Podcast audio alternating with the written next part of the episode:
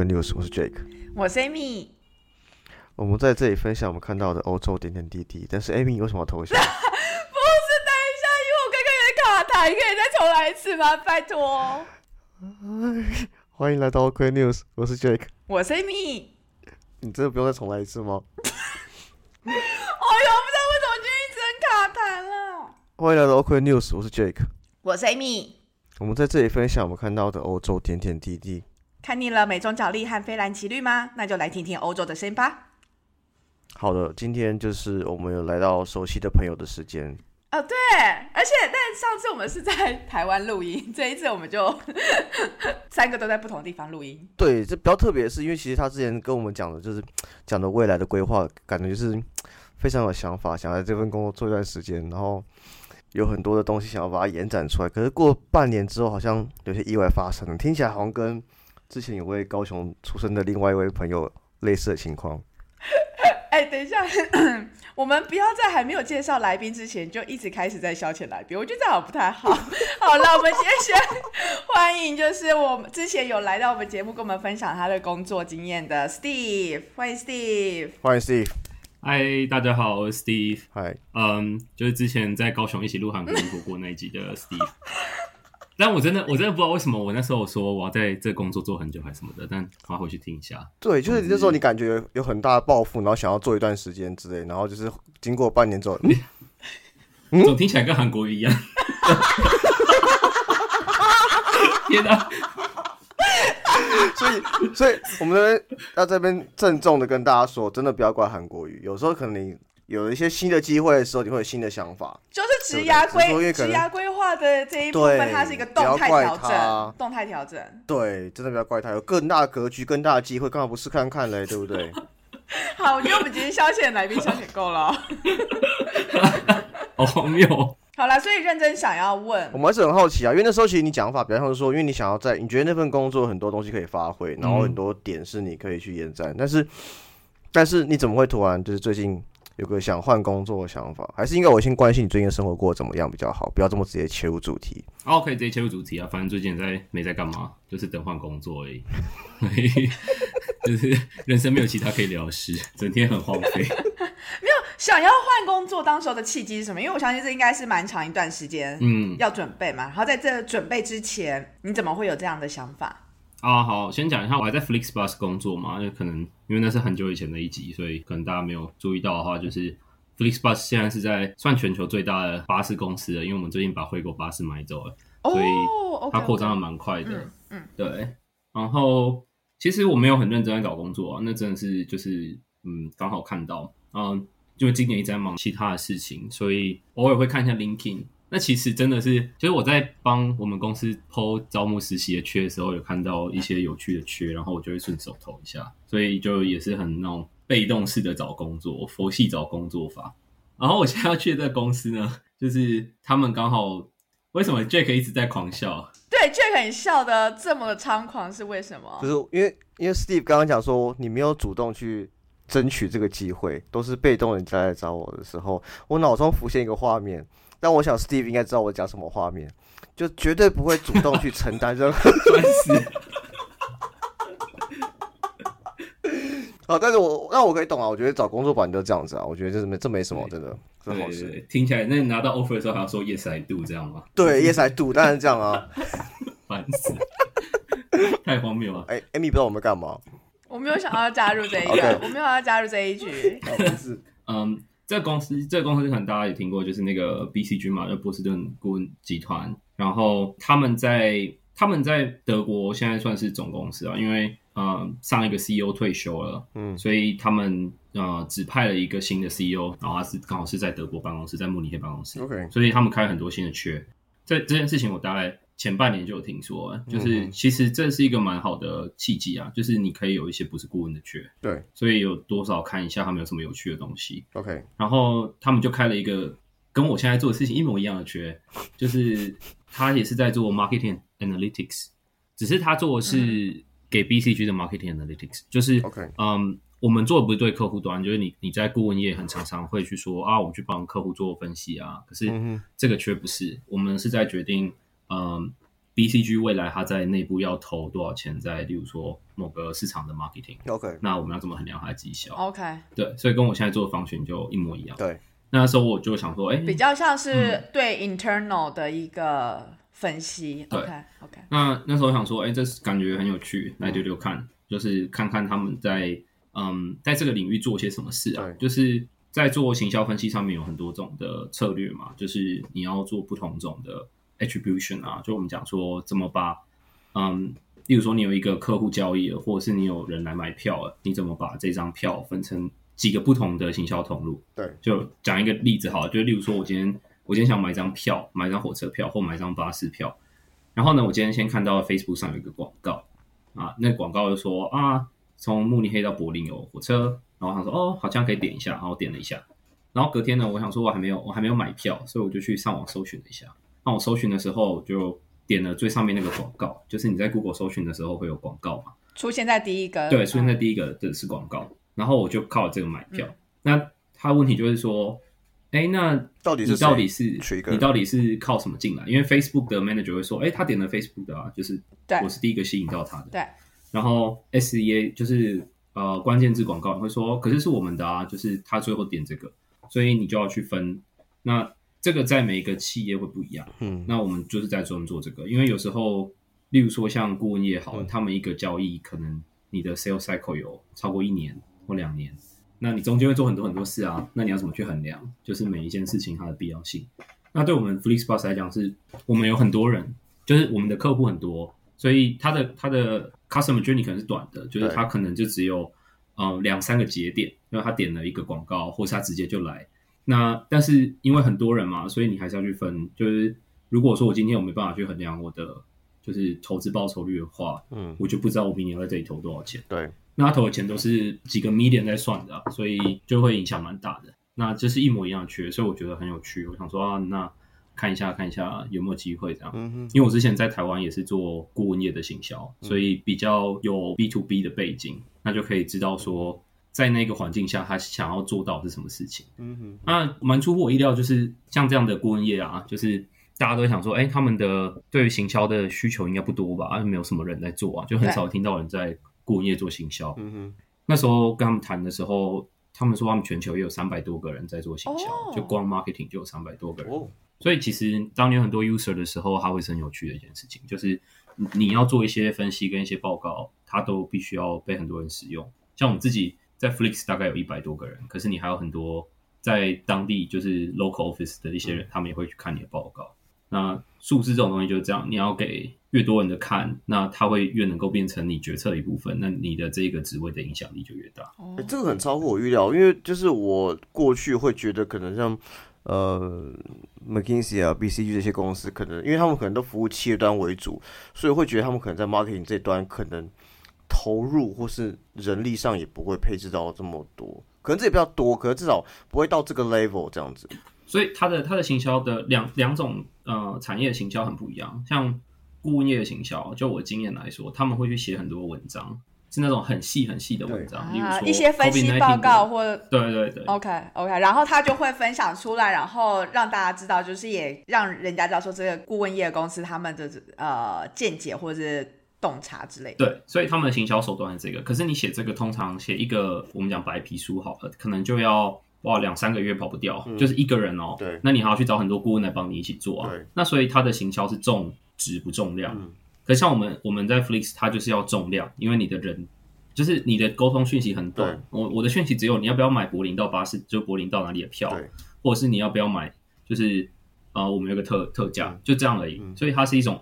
呃很消费性的东西。嗯嗯那这东西你要很大量去撒，对可是它的沟通非常短，就是它的 message 很少。嗯，那你衡量两种行销的成效，它就会很不一样。嗯，那两个环境也很不一样，就是你的如果以这种电子商务来说啦，就是说你都在线上买票，几乎都在线上买票这种，你大部分的节点都是可以追寻到的，就是一个人他到底嗯做了几件事情，跟我们互动了多少事情，大部分你都可以追到。当然现在嗯我们在看就是手机的这种追踪，它越来越保护消费者的隐私嘛，嗯所以你越来越难追踪。对，我也正想要提到，因为我觉得欧洲这边特别很多是什么 GDPR 什么的关系，然后所以其实我也还蛮好奇，就是说，在你在做就是呃行销相关的投放的时候，你们可以追查到这么多的数据吗？而且尤其是每个国家，嗯，会不会也有不一样的一个呃管控？所以相较于你可以收到资料的那些呃点，或者是说呃资料量，也会依国家不太一样。它这个就是，嗯，因为我们在德国了，所以你在德国一定是以最严格的标准来做嘛。啊，然后再来就是嗯你有这些苹果啊、Google 啊，他们也开始推自己的，你的 Apple 有 iOS fourteen，就是我们讲这 iOS 十四的更新，它是假定大家都不给你数据的一个模式。嗯哼，就以前是你进去网站，你都是假定我给你，所以你只要点接受。可现在在 iOS 它是假定不接受，嗯哼，那你假定不接受的时候，你就是什么都没有。嗯那你看，对于如果我在跑 Apple 上面的广告的人，他就非常痛苦，因为他看不到什么用户资讯，所以他他没有办法知道说，对啊，不能追踪，对他没办法把它连在一起。那这在分析上面，其实分析没有那么的没有那么的有主动权，就是你可以说啊，我们有可能可以拿到这个，所以我们就要努力去拿这样的数据。可是通常前端就是法务就跟你说不行啊，或者是 Apple 就跟你说不行啊，或者是你的你合作的厂商就说对啊，现在就是不能 share，那那你你就拿到你现在只能拿到，嗯，那他就会越来越走向，呃，我们讲的不是以个人化为主的分析模式，它会是以以你的，例如说你的行销活动为主的分析模式对。至少你可以知道我这一个行销活动它带来多少多少人多少消费者，嗯哼，这个东西是你看得到的，因为 Google 或者是 Facebook 他们也是要卖广告。所以他们一定要给你就是这样的一个东西，不然他他就没办法跟你讲说他到底转化多少人嘛。那你就有别的方法可以去做数据模型。所以像今年我们就花蛮多时间在建这一类的模型，就是在可追踪的数据以外，这种不可以追踪到个人用户上面，你要怎么去分？嗯那还有很多很有趣的模型去就是去解释啊，就是从嗯比较 technical，可是就是会像是我们讲 marketing mix modeling，就是行销嗯。就是你怎么去组合一个行销组合，然后去找出一个最好的配置，然后或者是说，还有一些是用 Bayesian model，就是比较统计模型，然后去嗯衡量这种、我们讲本来就没办法追踪的行销通路，就是其实不只有 Facebook 或者是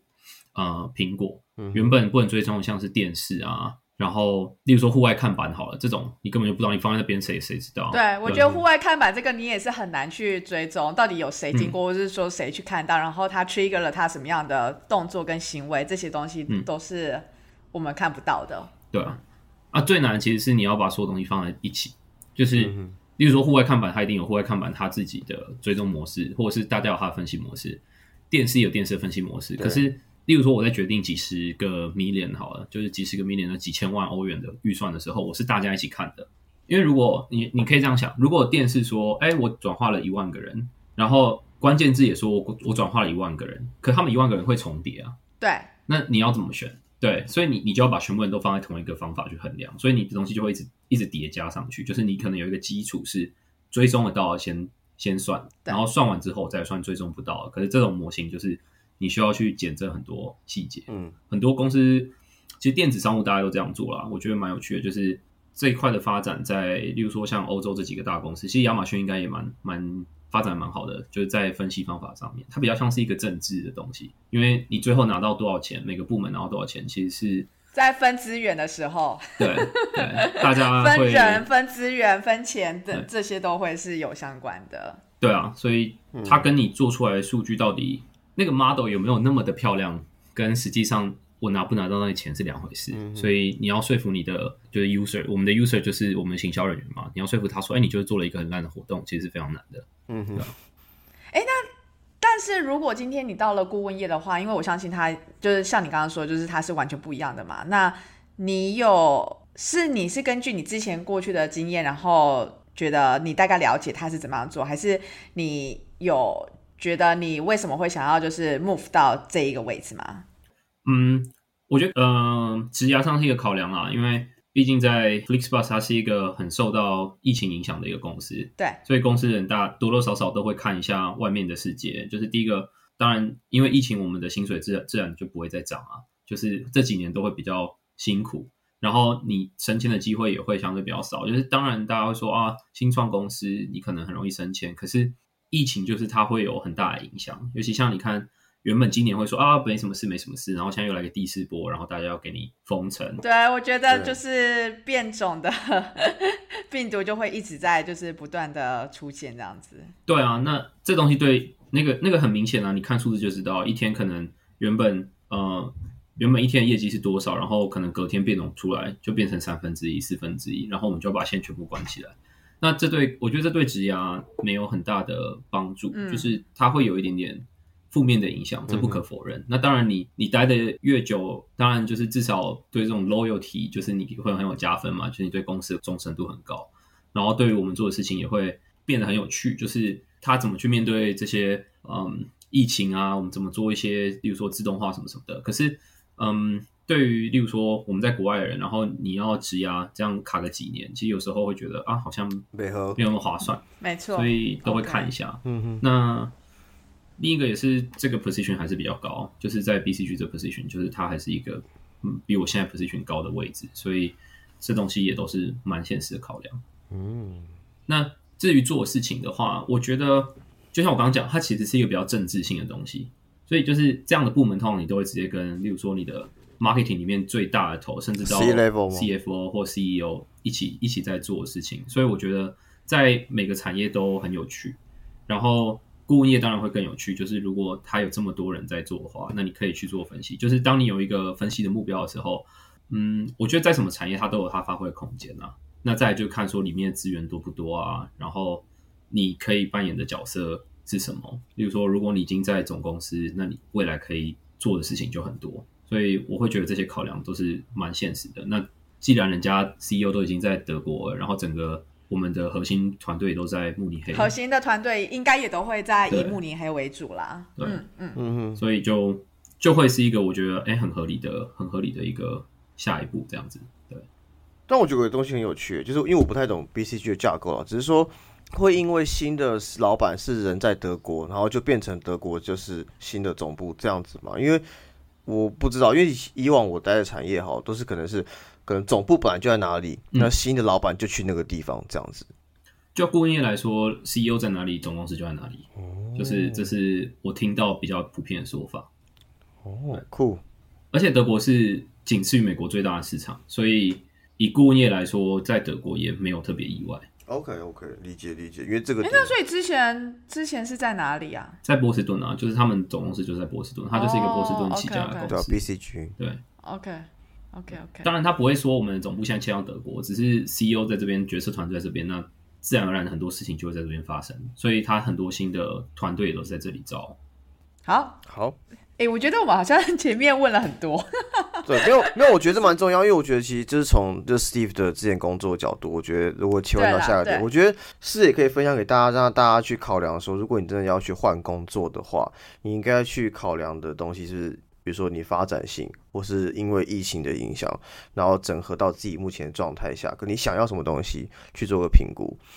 我觉得这还是蛮重要的。我自己觉，我自己觉得，我可能也是因为，就是可能我就是爸爸妈妈那一代，就是嗯好像通常都是会是在一个公司或是一个地方，就是会比较长期的发展，比较不会是说，哎，就是我虽虽然虽然现在在工作，可是我持续的在观看有什么其他机会。但是我觉得在我们现在这个就是。不是年代，就是这个时间点，就觉得好像你应该是要更积极的去想说你的职业怎么样去规划，或者说你现在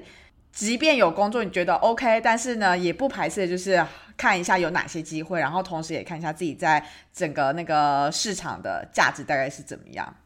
我觉得用跳的，它确实可以帮助呃国际人才蛮多的，因为我觉得对于这种市场，你的忠诚度不会有，也不是说没有价值啊。可是你想想看，就是我们去的公司，大部分他愿意收愿意收国际人才比较多是新创或科技公司，那这些公司它的架构本来就扁平，那这种除非你很早很早就加入这个公司，不然其实你要能够升到，例如说我们讲某一个部门的主管，就 head of 什么，或者是 team lead，或者是例如说甚至到 VP level，Director，对，那那根本就是，嗯你除非前就是前两年就加入，不然你要用跳的进来，因为很难很难，下面的人会往上升到这个 level。虽然说我们会说升迁很快，可是到某个程度的时候，上面的很容易卡满，就是像 Flexi 就是，就上面的人很忠诚，他们都不会走。可是那你下面的人，你要你要等多久？当你的公司发展变慢的时候，它不会有新的缺出来。那这些事情是我觉得蛮明确可以观察得到。那其实像其他公司也都很类似啊。你看，像 Hello Fresh、像 Deliver Hero 这种很多外国人在收很多外国人的公司，它确实你很容易进啊。你有一个 engineer 什么，他们每一一每一天都有几十个人在 on board。但是，但是你在招募，对他们招募的很快，因为他们也扩张的很快。对对，像亚马逊也是啊。可是你你这些人可以可以待多久？就是国际人才的流动是非常非常快的。那对公司当然是一个，就是你给你公司可以给什么，他们一定给不了很好的薪水，因为这种都是比较新创型的公司，他们的目标是扩张，他宁愿花钱去买回狗巴士，他也不会帮你加薪，这是一个事实。就是像 Delivery Hero，他们也宁愿花钱去买富 Panda，他们也不会帮你加薪，这也是一个事实。所以。所以你可能要思考，就是说，那我今天要变成一个 people manager，我今天要管人，或者是我今天想要有更好的薪水，你要用跳的，你要在这种旧有的比较多 hierarchy 的公司，就是例如说像像 BCG 这种传统类型的公司，或者是像 Microsoft 这种已经它有一个很明显的阶级的公司，你要在中间跳来跳去，因为你跳这些公司，你升上去之后，你再跳回来你就变 head，但你在这里，你如果在原本这种新创公司，你做个五六年，你都不会变 head。所以这就是一个荒谬的情形，你就会看到一堆人可能在顾问公司做了两三年，可是他进来就是一个 head of 什么 department，但是你就看那些在这里待四五年工程师，他可能都就是升不上去。那这件事情就是，我觉得它是一个很矛盾的现象。可对公司来说，这些中高管理层是难找的，而且这些中高管理层是更贵的，他宁愿花钱在这上面，下面的人就只是技术义工而已。哦，我觉得这段很很认同哎，Jack，你有你刚刚还有要讲什么？因为我觉得这个我也非常认同，但我想补充还有两个小点，就是呃，我觉得第一个点是，我觉得台湾以前长辈那一段，或是可能现在还很多人，呃，还是习惯性学 loyalty 很重要。但以前人是因为劳基法的关系，就劳保以前的劳保是你会绑一家公司绑到底，你只要换的话，你的退休金就影响到。但现在的话，其实你的劳劳退就你退休金是绑个人，所以你换公司其实影响不大。会有影响，其实就只是说你在换工作，对方会说啊，你什么很常换啊，稳定性不佳。可是，但是你在单一市场的时候影响比较大，或是你是在同一个产业影响比较大。可问题是，如果你是一个可以带资源、带客户的人的话，其实根本无所谓。比如说你是个 sales，或是你是个很强的一个 PM 的话，其实根本无所谓，因为客户是跟着你走，不是跟着跟公司走的。然后第二个点的话，我觉得其实是，嗯，因为其实刚刚刚 Steve 讲那个点，我觉得其实蛮重要。为什么？就是呃，很多公司会去。找一些外部来的人给他比较多的钱，尤其是他如果在一些产业上的，呃，有一些不错的经验，或是在顾问公司带过，那是因为他可以带一些外部的资源过来。因为有些公司的确需要一些新的做法去尝试，但他可能过去，如果你都是只有在这家公司做过的人的话，你可能不知道外面在干嘛，你可能不知道其他公司他们现在遇到什么点，你的竞争者现在在做什么事情，你都不知道。但如果你从外面找的人来的话，他可能做一些新的尝试，那可能才是公司需要的。我觉得这比较重要。然后。我觉得还有个点吧，我觉得就是以 overall 来讲的话，我觉得要思考点是说，我们的职涯是有限的，顶多就是十几年、二十年吧，不是一辈子吧。所以要在这几十年之内，好二算二十年好了，我们从二十五工作工作到四十五或五十，算二十五年好了。你要在这二十五年内，你要如何极大化的发挥这个价值，并且还是开心的、跟健康的，我觉得这很重要。那 loyalty 可能以前很重要，是因为。呃，文化或是因为法治的关系，但现在我觉得 loyalty 不是很重要的事情，就是它并不能给你很大的加分，顶多在某些比较传统的公司，他会很重视，或日本一些当一些比较特殊的市场很重视。但是问题是我们又不会去，我们又没有在那边工作，我们干嘛 care 这件事情？我们干嘛 care 别人管我 low 有没有 low 有这件事情？你只要编一个故事给他，让主管相信你来这边带价值的就好了。重点是要证明自己的价值。对啊，我觉得这比较重要。嗯，所以，我我自己会觉得，因为我我帮公司面试蛮多人的，然后我在看那些履历的时候啊，你看这种跳来跳去的人其实很多，尤其是国际人才，都非常非常容易跳。但有一个点就是，你要去看他有没有往上跳。就如果他一直在同样的位置，例如说我一直是 project manager，然后我就做五年 project manager，我看到你的公司又做两年，又再做两年，那会有一点点疑惑，就是这个人到底要干嘛？就是他为什么要一直跳？嗯，就是尤其是你知道我们的。比如说，我们的 package 可能没有他以前公司那么的吸引人，那他来的目的是什么？那我有没有办法让他往上走？但另外一个点是显示出说，如果你一直跳都还是维持在一样的等级，那其实你你并没有任何的潜力去往上走。那这也是一个大家会是一个红灯啊，就是我会我会说，他都四十几岁，他还在一直做 project manager，那对我来说他有什么价值？没有，我还要考量他的 culture fit，因为很多时候他的。他他他已经有一个既定的做事习惯。那对于这种比较年轻的团队，你要你要吃一个这么老的人才，那他就会有很多讨论的点嘛。所以跳来跳去没有不好，但是必须要去设计它，就是你不能想说哦，那公司配比较好，所以我跳它，或是这个方选比较有趣，我跳它。你跳到最后，你那个履历没有一致性的时候，其实很快就被筛掉。那个红灯，那个那个红灯就是一直亮，就是你看你在看履历的时候，就是哦，这里有一个红灯，这里有一个红灯，这里有一个红灯，好，三十秒就过去了，对吧？所以我觉得有些是你可以跳槽，可是嗯，不要把自己的履历做死，因为你把自己的履历做死的时候会很痛苦。对，就你要思考了。哎，那你说到你当面试官，除了你看履历的时候会看一下，就是在过去他们的那个跳的。经验之外呢，你还会有哪些特别会去注意的点，或者说你有没有什么建议可以分享给大家的？因为像像我们在做真的是比较分析师的职位啊，就当然你做如果做工程师，对，他可能大部分就是你会不会写这个 coding，或者是你会不会用这个系统嘛？哎，那你会现场会直接问他们说？出一个考题，然后问他会不会 coding 啊？因为其实很多人都会说，哦，我的 skill 有哪些哪些，然后很多城市语言都会说，然后但是其实搞不好其实没有到达那个你想要看到程度之类的呢。我们都会出一个 case study，然后你是回家做的，然后它大部分是一个数据分析的情境，所以你要回来做一个简报。嗯，我觉得你用，其实我觉得好的坏的工具，只要它可以用，你就。你就会上手，就是就是你只要能够做出来人听得懂的东西，其实你就算用 Excel 做都可以。因为其实大家没有想象中的那么的那么的 fancy 啊，就是你会想说啊，这些公司里面大家一定都用 R，或者是里面大家一定都用 Python，那大概就是五个人吧，而且他们不会讲人话，所以大家不知道他们在干嘛。就是遇到的事情都是这样啊，就是因为他们就是非常工程师导向。嗯，那你需要你需要的人不是这个，我不可能一个公司一百个人都不会讲人话，这太可怕。就是做出来没有人会相信你的东西，所以我们大部分在看的都是这些人他有没有办法跟我们未来就是在决策端的人沟通。就是你做出来数字，你有办法解释为什么？就有些人会去想说啊，我觉得你们的历史数据上看起来德国就是是最大的市场啊。废话，这个公司就从德国开始，怎么可能不是最大的市场？就是这种基本逻辑你要去思考。对，那我觉得对国际的求职的人来说会很难，因为有时候，例如说我们很多印度的求职者。他他他连这种巴士的营运模式他都没看过啊，那你要他怎么去思考说，哎，为什么，嗯，为什么德国的最大市场，为什么大家喜欢这种跨城间的交流？就是那个生活经验是完全做不出来的。所以通常如果要从国外啊，因为现在很多人直接从欧洲工作嘛，就是可能要去思考他在欧洲他的发展情况。那你会讲出面试者他觉得比较符合他真真实情境的一个东西，因为那个你面试只有一个半小时。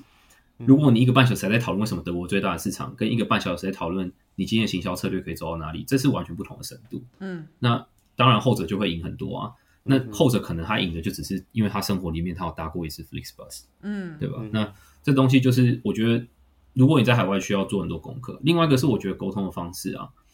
嗯，我觉得虽然我们一直说德文很重要，在这种市场里面德文很重要，可是。你如果是一个国际公司，尤其像这种新创公司，其实英文的沟通是更重要的。就是你要怎么讲出一个大家都懂的英文，不是讲的是，例如说你必须要想很多英国腔，或是你的美式文法要用的很好。重点是说，这种因为因为这里的人英文都不是母语，或者是他其实也英文没有那么的流利，或者是例如说你的主管是德国人，他可能英文他没有办法讲讲的很好，但是英文都是大家的第二外语的概念，这样子。对。那你就要选一个很容易沟通的方法，就是我们都会问面试者说：“哎，你的论文题目是什么？”然后说：“啊，我们可能在做一个，例如说有关轮胎的试调研究。”好，然后说：“你可不可以跟一个小孩子讲？就如果说呃，今天有一个十岁的小孩或幼稚园小孩，你可不可以跟我解释你的论文在干嘛？”就是你要去让让那些面试者去选一个最最抽象，可是你要选又要讲的最简单的一个方法，然后去理解他怎么讲这件事情。哦，我觉得这种练习很好，我们自己也会做这种练习，就是。常常我们就会拿一些我们分析很难的方法，然后说：“哎，如果今天有一个十岁人在那边，你要怎么跟他讲？”那这东西会改善你的沟通方式，因为如果你的大部分人都不是用英文思考，或大部分人都不是英文母语的时候，你讲东西要非常的简单。那你你去想我刚刚讲那些行销分析的东西，它其实就会非常难嘛？就是你有很多统计数据在里面，那你要怎么让，例如说根本就不懂这个东西的人他理解？第一个是语言是要非常清晰的，就是你要你要真的要讲一个很清晰的沟通模式，简单，然后短，因为就像我之前讲哎、讲，我觉得对，其实这个能力啊，我自己也最近也有遇到有一点瓶颈。我想问看你有没有什么例子，你可以 就是直接示范看看。我不确定你现在手边有没有这例子。啊，嗯，好，例如说，例如说，我们讲说我们要怎么衡量电视的广告，好的，好，嗯那通常电视的广告是这样衡量，就是我今天有一个，就是你想想看，我在一个教室里面，然后老师说，哎、我们今天要播一部电影，那老师就播了一部电影，然后他播电影之前就说，可是今天那个小熊软糖要赞助我们，呃，这个就是这电影，所以我要先播小熊软糖的这个广告，然后就播一个小熊软糖的广告，然后这电影结束之后呢，就有一个学生跑来说我要买小熊软糖，那你会说这个这个广告带来多少效果？就是一包小熊软糖，对吧？嗯对对，那你想想看啊，如果今天老师就在每个教室都轮播这个电影，就真实世界就这样嘛？你在每个世界，你在很多频道都会看到这个广告，那老师就在各个地方播小熊软糖的广告，然后每天就有很多人买小熊软糖，这是一个完美的世界，就是我只要算说最后有几包小熊软糖被卖掉，我就可以说这个店是带来多少。对但如果今天有一个学生，他本来就很爱吃小熊软糖，所以他自己偷带了一包小熊软糖来，然后就是你结束的时候，你再算说我到底有几包小熊软糖在班上，就发现哎，诶怎么好像跟我实际卖出有差？那是因为原本就有人有小熊软糖了，嗯，所以你必须要去理解说，我今天过去，我例如说我前前一天卖一万张票，然后今天可能会再卖一万张票，那我要去算出那些多出来的，例如说多了五千张，好了，这五千张是不是从这个电视来的？那我就要去思考说要怎么分析。嗯哼，所以就像是你把一颗石头丢到海里面，跟你把一颗石头丢到湖里面，哪一个你比较容易看出它就是造成的波澜？一定是湖里面嘛，因为湖没有浪，嗯可是海有浪。嗯所以你在做这种分析的时候是一样的逻辑，你要怎么去排除那些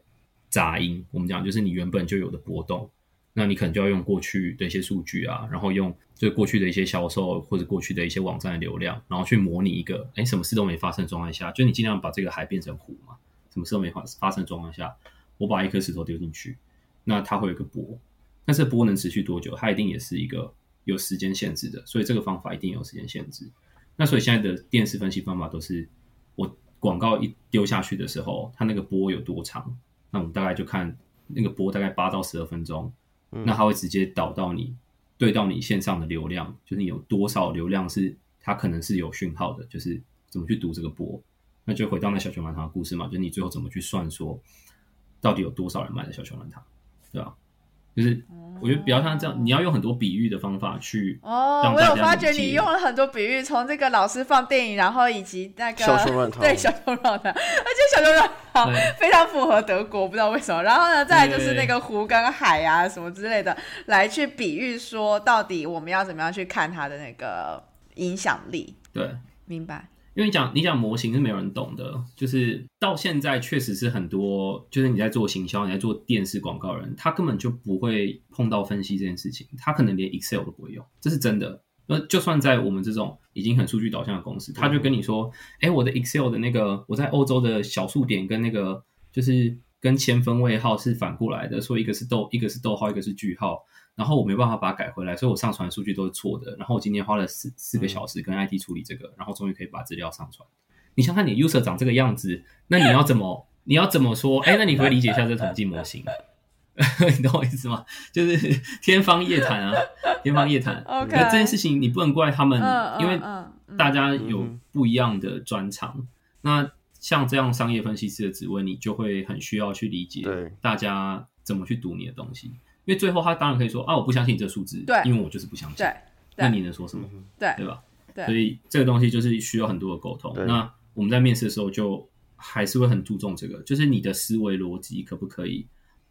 被人理解？因为像其实我觉得不同文化人有不同的状态啊，例如说像我们有很多印度的面试者，他们就一直讲一直讲一直讲一直讲，他他根本不会听你不会听你讲什么。那这种就是大忌啊，因为你没有在听人家讲话，可是你很能讲没错，可是你从来都不会把我讲的东西放到你的回答里面，那就代表这这沟通是单向的。可是像像亚洲就是反过来，嗯就像我讲的东亚，不是不是印度，像例如说台湾啊、中国，就是都反过来，就是他们不太会问问题，他们也不太会讲，就是你要一直去挖，而这也很辛苦啊。你看，我在我在做决策，我们需要这么沟通这么多东西，然后你就是一个很安静的人，那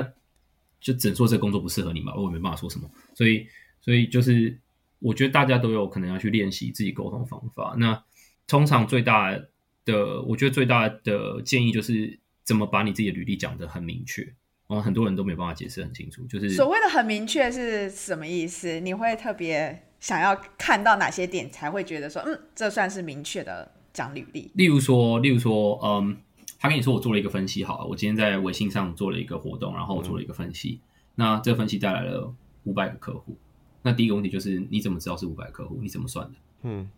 对吧？就是很多人都会说，啊，我们把我们把我们的我们把我们的成果量化，大家会喜欢这个数字。但你要想的是，有一天人家会问你，你怎么量化的？对，就是你当然可以说，我今天帮大家增少了三倍的效率，但三倍怎么算的？你用问的吗？嗯哼，还是你有统计过？你有追踪吗？嗯哼，对，这这很合理吧？就是你自己说你做的，我总不能说啊，你心里想的，那你心里想的，那那你就你就